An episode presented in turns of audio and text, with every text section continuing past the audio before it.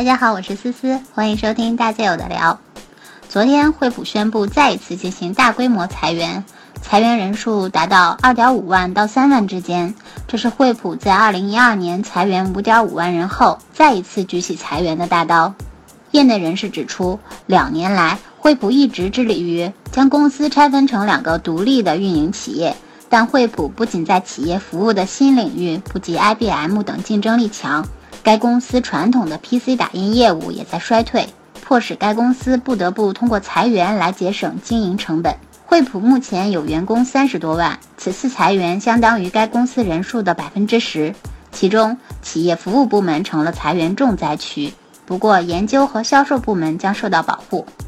惠普的裁员重组计划从二零一二年就已经开始了。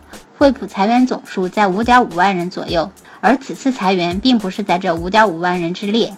公司董事长兼首席执行官梅根·惠特曼表示，重组措施将为新的惠普企业公司带来更具竞争力、更持久的成本结构。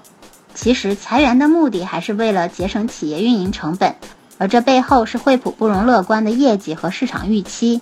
惠普上月公布的二零一五财年三季度财报显示。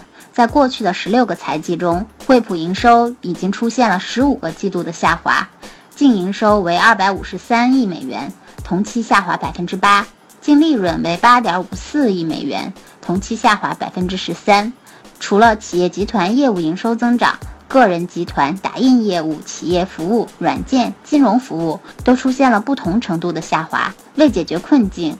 惠普曾于去年十月宣布，将公司拆分为两家独立运营的公司：主营企业硬件和服务业务的惠普企业和主管 PC 及打印业务的惠普公司。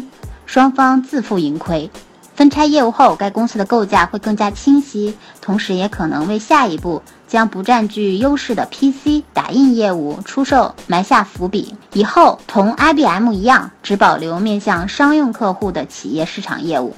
虽然不知道未来的惠普会发展的如何，但是思思想对战战兢兢、担心被裁的惠普员工说一句：赶紧下载大街手机 APP 吧！跳槽利器在手，好工作不用愁。